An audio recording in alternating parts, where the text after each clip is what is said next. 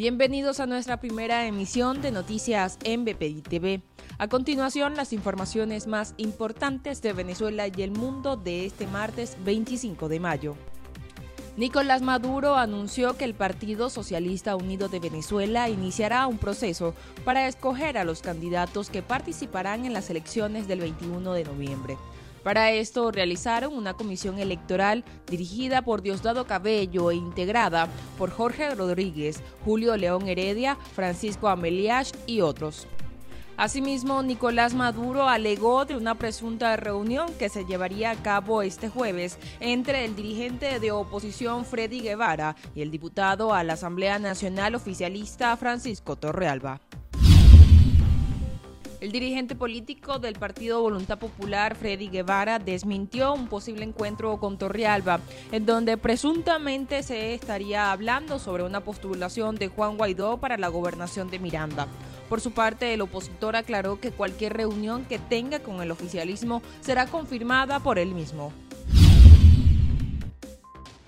María Corina Machado, coordinadora del Partido 20 de Venezuela, cuestionó las acciones de la oposición al querer llegar a una negociación con la administración de Nicolás Maduro.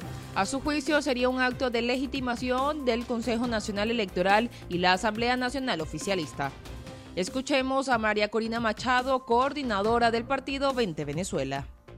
No es ilegítimo el CNE si tú estás participando. Y si el CNE es legítimo, la Asamblea Nacional que lo eligió también.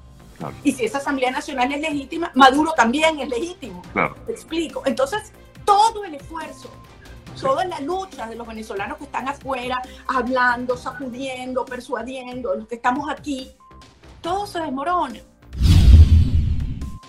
Lady Gómez, gobernadora del estado Táchira, acusó a Freddy Bernal, protector del estado, de promover el contrabando de café a través de las trochas y aseguró que el dirigente no tiene intenciones de abrir las fronteras. Las declaraciones se dieron luego de que Bernal diera un plazo de 15 días a los comerciantes tachirenses para retirar el café colombiano de sus anaqueles.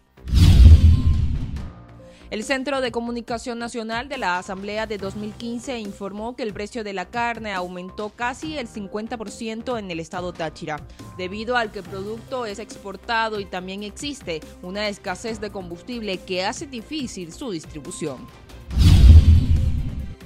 En el estado Bolívar se registraron manifestaciones por parte de la población en rechazo a los comerciantes que no quieren aceptar los billetes de 50 mil bolívares. En medio de los disturbios, varios comercios fueron saqueados.